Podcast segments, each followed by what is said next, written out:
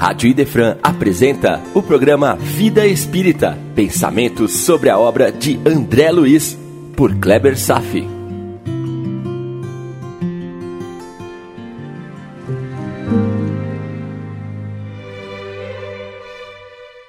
Nosso Lar, capítulo 37, A Preleção da Ministra, parte 2.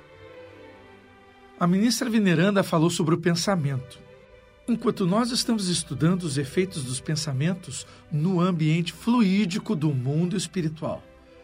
Iniciamos com a Gênese, fizemos um desvio para abrirmos uma janela prática do livro dos médiuns e agora vamos concluir novamente com a Gênese.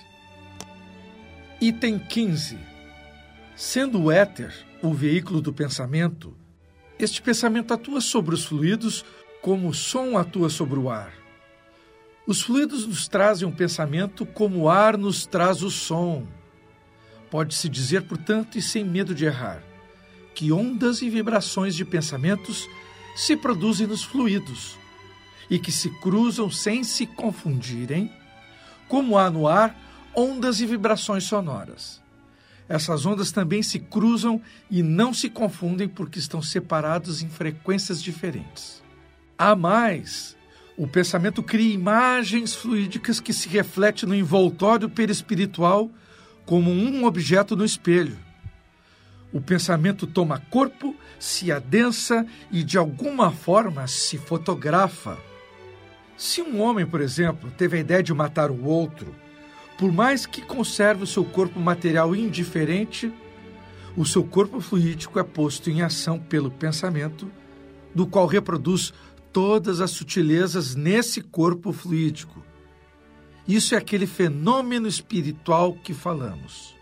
E segue. Desse modo, o pensamento executa fluidicamente o gesto, o ato que tem intenção de realizar. O pensamento cria a imagem da vítima e a cena inteira se desenha como um quadro, tal qual desenrola em sua mente. É dessa maneira que os movimentos mais secretos da alma repercutem no envoltório do perispírito, que uma alma pode ler outra alma como em um livro e ver o que não é perceptível aos olhos físicos. Todavia, ao ver a intenção, ela pode pressentir o cumprimento do ato que será a consequência, mas não pode determinar o momento em que o ato será executado, nem precisar seus detalhes, nem mesmo afirmar se ele irá se realizar porque as circunstâncias posteriores poderão modificar os planos traçados e mudar o encadeamento das coisas. A alma não pode ver o que ainda não está no pensamento do outro. O que ela vê é a preocupação habitual do indivíduo, seus desejos, seus projetos, suas intenções boas ou más. Item 16. A ação dos espíritos sobre fluidos tem consequências diretas e capitais para os encarnados. Uma vez que esses fluidos são um veículo do pensamento e que este pode modificar as propriedades, é evidente que esses fluidos devem estar impregnados das qualidades boas ou más desses pensamentos que os fazem vibrar. Assim, os fluidos se modificam pela pureza ou impureza dos sentimentos. Os maus pensamentos corrompem os fluidos espirituais, como os miasmas deletérios poluem o ar que respiramos. Os fluidos que envolvem os maus espíritos, ou que são projetados por eles, são, portanto, viciados. Por outro lado, os fluidos que recebem as influências dos bons espíritos são tão puros quanto o grau de perfeição moral deles. Item 17. Seria impossível enumerar ou classificar os bons e os maus fluidos ou especificar suas qualidades respectivas, tendo em vista que a diversidade deles é tão grande quanto a dos pensamentos. Os fluidos não possuem qualidades específicas, mas provêm do meio de onde se encontram. Eles se modificam pelas emanações desse meio, como o ar pelas exalações, vapores e odores e a água pelos sais das camadas das rochas que atravessa. Segundo as circunstâncias, As qualidades desses fluidos são temporárias ou permanentes, como as do ar e a da água, o que as torna mais especialmente apropriadas para a produção de determinados efeitos. Os fluidos também não possuem denominações especiais. Assim como os odores, eles são designados pelas suas propriedades, seus efeitos e seus tipos originais. Do ponto de vista moral, eles trazem a marca dos sentimentos de ódio, da inveja, do ciúme, do orgulho, do egoísmo, da violência, da hipocrisia. Também trazem traços da bondade, da benevolência, do amor, da caridade, da doçura, etc. Sob o ponto de vista dos efeitos físicos, eles são excitantes, calmantes, penetrantes, adstringentes, irritantes, dulcificantes, soporíferos, narcóticos, tóxicos, reparadores, expulsivos. Eles se tornam uma força de transmissão, de propulsão. O quadro dos fluidos é, portanto, o de todas as paixões, de todas as virtudes e de todos os vícios da humanidade. E o das propriedades da matéria corresponde aos efeitos que eles produzem. É assim que os espíritos se reúnem por afinidades vibratórias e nesta região constroem colônias, cidades, etc. Não existem cidades ou regiões criadas por Deus. Todos esses lugares que são descritos nos livros são reflexo daqueles que os habitam. Somos, com isso, co-criadores de nossos habitats. Não existe um lugar chamado umbral, nós é que carregamos um umbral dentro de nós e o produzimos com os nossos pensamentos, sem saber disso. Item 18. Mesmo os homens sendo espíritos encarnados, eles têm, em parte, as atribuições da vida espiritual, porque vivem esta vida ainda durante o sono e muitas vezes quando estão acordados. Ao encarnar, o espírito conserva seu perispírito com as qualidades que lhe são próprias, e este, como se sabe, não fica circunscrito pelo corpo físico, mas se irradia ao redor do corpo e o envolve como uma atmosfera fluídica. Pela sua união íntima com o corpo físico, o perispírito desempenha um papel preponderante no organismo. Pela sua expansão, coloca o espírito encarnado em relação mais direta com os espíritos livres e também com outros espíritos encarnados. Olha que interessante. Essa situação é que nos provoca sensações inexplicáveis captadas fora de nós. O pensamento do espírito encarnado age sobre os fluidos espirituais da mesma forma que os espíritos desencarnados. Ele se transmite de espírito a espírito pela mesma via e, conforme seja bom ou mal, saneia ou vicia os fluidos ambientes. E percebemos essas transmissões pelas sensações estranhas que nos chegam repentinamente e sem explicação. Podemos captar vibrações ruins de espíritos inferiores e também as boas vindas dos amigos que nos visitam. Se os fluidos ambientes são modificados pela projeção dos pensamentos do espírito, seu envoltório perispiritual que é parte constitutiva do seu ser, recebe de modo direto e permanente a impressão de seus pensamentos e guarda as marcas de suas qualidades boas ou más. Feito antenas que captam informações de natureza espiritual e também transmitem nossas emanações. Os fluidos viciados pelas emanações dos maus espíritos podem se depurar quando estes se afastam mas o perispírito do espírito estará sempre impregnado de maus fluidos, enquanto o próprio espírito não se modificar para melhor. Então, além de simples antenas, podemos reter as informações indesejáveis se de nossa parte também o desejarmos. Nada fica conosco implantado sem que não tenhamos desejado ou merecido. Guarde isso. Como o perispírito dos encarnados é de natureza idêntica à dos fluidos espirituais, ele os assimila com facilidade, como uma esponja se embebe de líquido. Esses fluidos exercem sobre o perispírito uma ação direta, e ela é tanto mais intensa quanto o perispírito, por sua expansão e sua irradiação, se confunde com tais fluidos. E é claro, também será mais intensa a impressão quanto mais afinidades com essas vibrações, que no final das contas é decidido pelo nosso livre-arbítrio. Os fluidos espirituais atuam sobre o perispírito e este, a seu turno, reage sobre o organismo material com o qual se acha em contato molecular.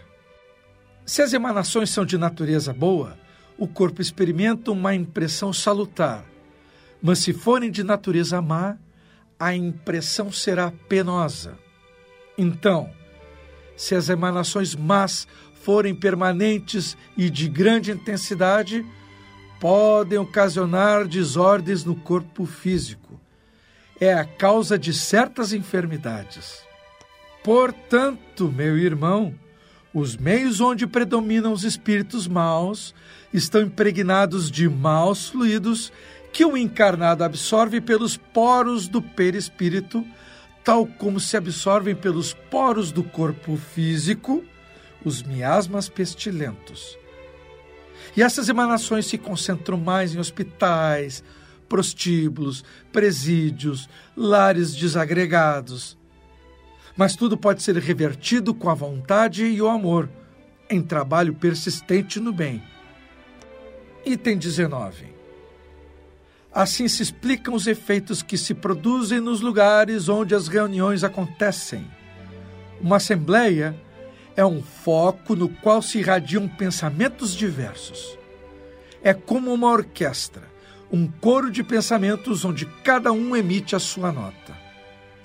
Daí resultam inúmeras correntes e emanações fluídicas, cuja impressão cada um recebe pelo seu sentido espiritual, como num coro musical no qual cada um recebe a impressão dos sons pelo seu sentido da audição. Mas Assim como há irradiações sonoras harmônicas ou dissonantes, também existem pensamentos harmônicos ou dissonantes. O livre-arbítrio utilizado com responsabilidade é poderosa defesa contra a intrusão da doença. Se o conjunto for harmonioso, a impressão é agradável. Se for dissonante, a impressão é penosa. Ora, para isso, não é necessário que o pensamento seja expresso por palavras, porque a irradiação fluídica sempre vai existir. Essa é a causa do sentimento de satisfação que se experimenta em uma reunião simpática, animada por bons e por benevolentes pensamentos. Ali reina uma atmosfera moral saudável, onde se respira à vontade e de onde se pode sair reconfortado porque as pessoas estão impregnadas de emoções fluídicas salutares. Mas se ali se misturam apenas alguns pensamentos maus, eles produzem o efeito de uma corrente de ar gelado em um meio aquecido, ou de uma nota desafinado em meio a um concerto. Por aí se explicam também a ansiedade, o indefinível mal-estar que se sente numa reunião antipática, no qual os pensamentos de malévolos provocam correntes de fluidos repugnantes.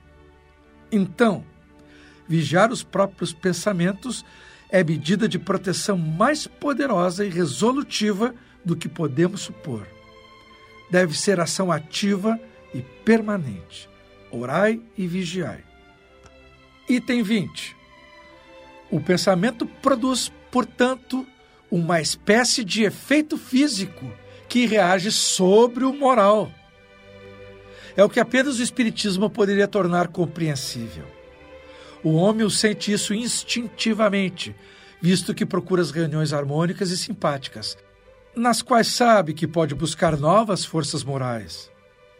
Mas se o homem usar a consciência moral pelo esforço da vontade, também pode influir e reverter muitas reuniões desarmônicas.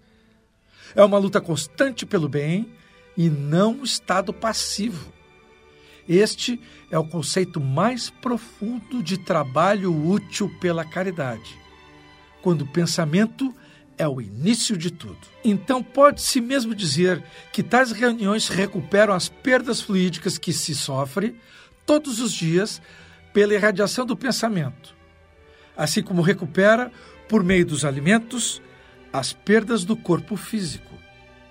Na realidade, o pensamento é uma emissão que ocasiona uma perda real nos fluidos espirituais e, por consequência, de fluidos materiais, de tal sorte que o homem também tem necessidade de se retemperar com as emanações que recebe do exterior.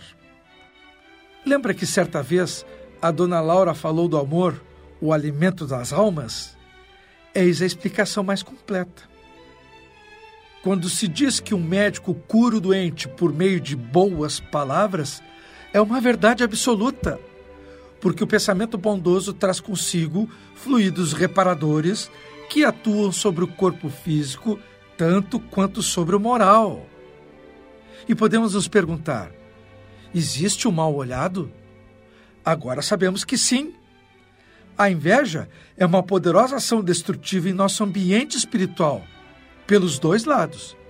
Quem emite, quem recebe. Item 21. Dizem que é possível evitar os homens que são sabidamente mal intencionados. Sim, é verdade. Mas como evitar as influências dos maus espíritos que proliferam ao nosso redor e se insinuam por toda parte sem que possam ser vistos? O meio é muito simples porque depende da vontade do próprio homem que traz consigo o remédio necessário. Sabe-se que os fluidos se combinam pela semelhança de suas naturezas e que os fluidos que não são semelhantes se repelem. Existe uma incompatibilidade entre os bons e os maus fluidos, como entre o óleo e a água. O que se faz quando o ar está viciado procuramos saneá-lo e depurá-lo, destruindo o foco dos miasmas, ao expulsar os eflúvios insalubres por meio das correntes de ar mais fortes e saudáveis. Então, contra a invasão dos maus fluidos, é necessário opor os bons fluidos.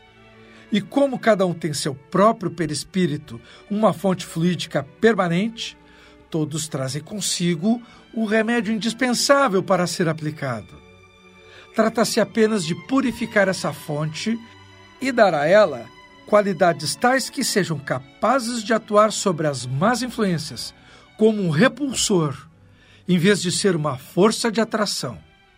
Esse é o momento que devemos fazer bom uso de nosso livre-arbítrio. O perispírito é, portanto, uma couraça a qual é necessário dar melhor ênfase possível.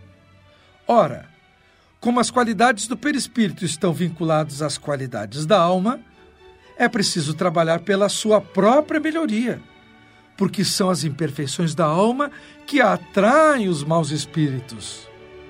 Os bons espíritos vão desenvolvendo os temas pelas beiradas e acabam sempre no mesmo ponto. Depende de nós, depende das decisões que tomamos, de nosso livre-arbítrio, de nosso esforço, de nossa vontade, de nossa fé. As moscas são atraídas para os focos da podridão. Se os focos forem removidos, as moscas vão desaparecer. O mesmo ocorre com os maus espíritos que vão aonde o mal os atrai. Destrua-se o mal e eles vão se afastar. Os espíritos realmente bons, encarnados ou desencarnados, não precisam temer a influência dos maus espíritos mas devemos nos esforçar sem depender de terceiros para o nosso ambiente se transformar numa atmosfera agradável. O que é agradável já está dentro de nós na forma de esforço, caridade e amor. Começa pelo pensamento e se transforma em ação concreta. Considerando o que acabamos de estudar nesses dois encontros, passamos a entender que o pensamento definitivamente é a linguagem universal. A sua expressão chama-se criação mental e é quase tudo em nossas vidas.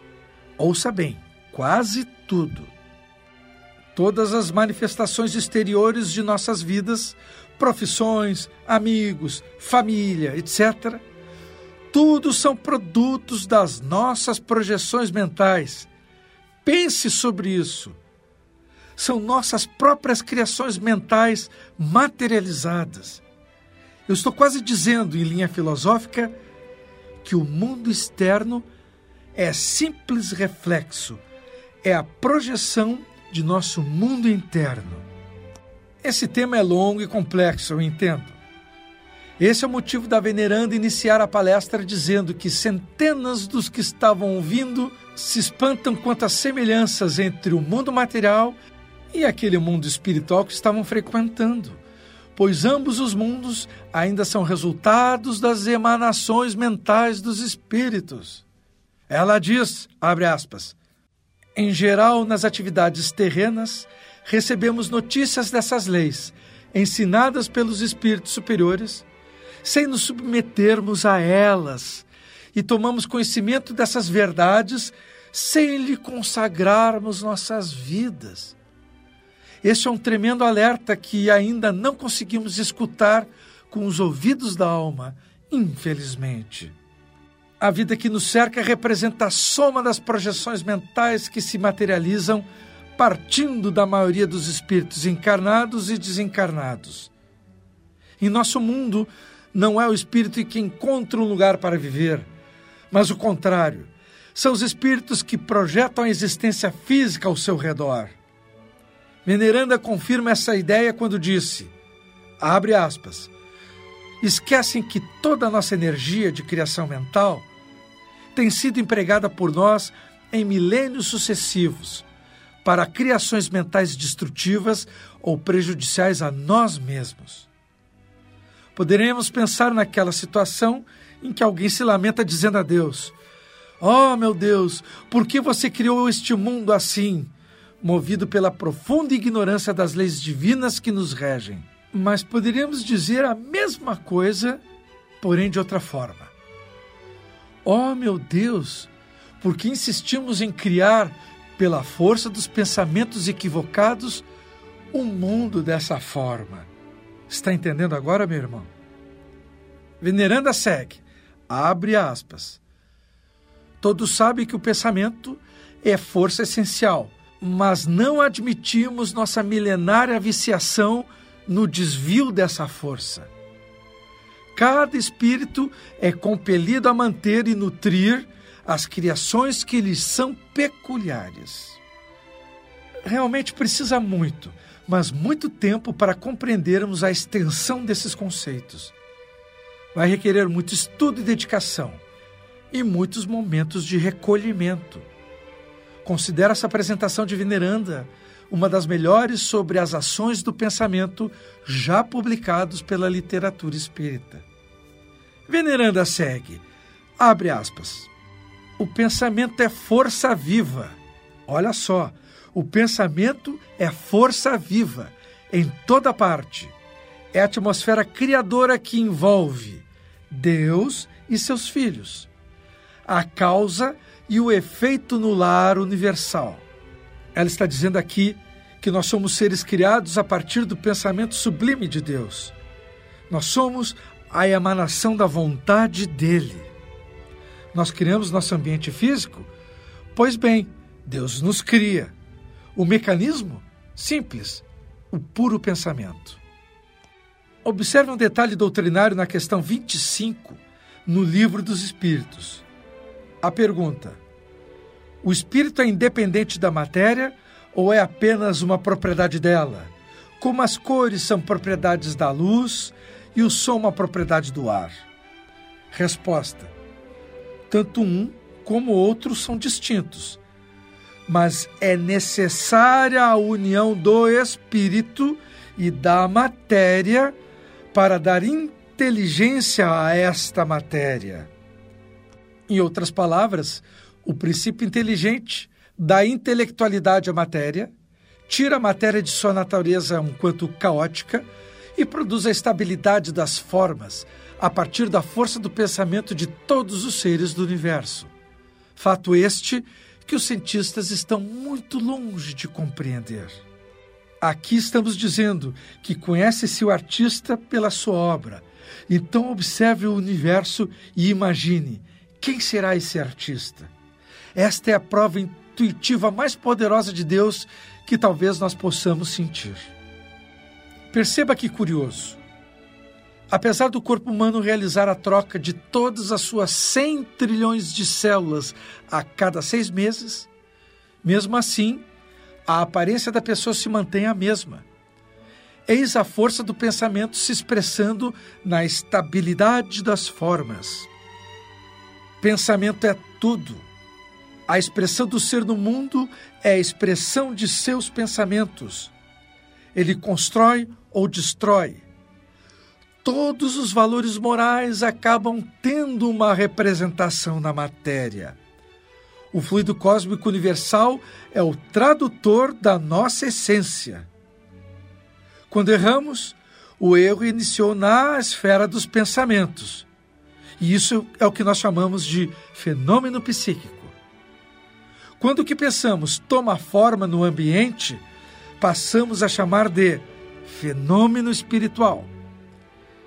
Jesus dizia que o pecado, que não foi consumado, mesmo assim tornou-se pecado por constar na mente de quem pecou. Porque o fenômeno psíquico já existe e vai se materializar no éter como um fenômeno espiritual.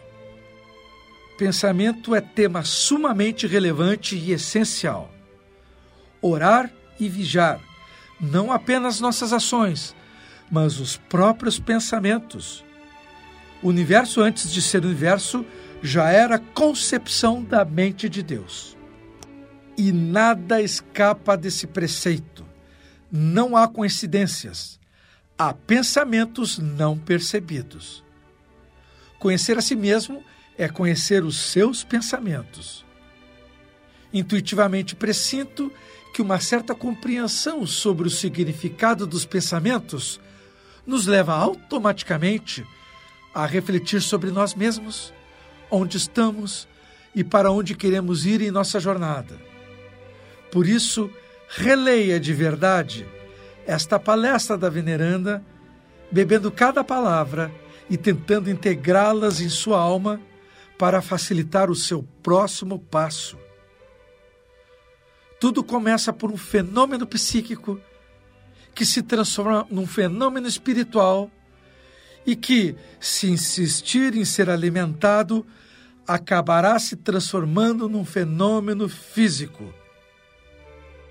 Me dediquei especialmente nesses dois encontros a fim de deixar absolutamente claro que o homem não é o que ele faz, como muitos podem imaginar equivocadamente. O homem é o que ele pensa. Por hoje era isso. Desejo paz a todos e até breve. A Rádio Idefran apresentou o programa Vida Espírita, por Kleber Safi. Todas as terças e quintas, às nove da manhã. Programa Vida Espírita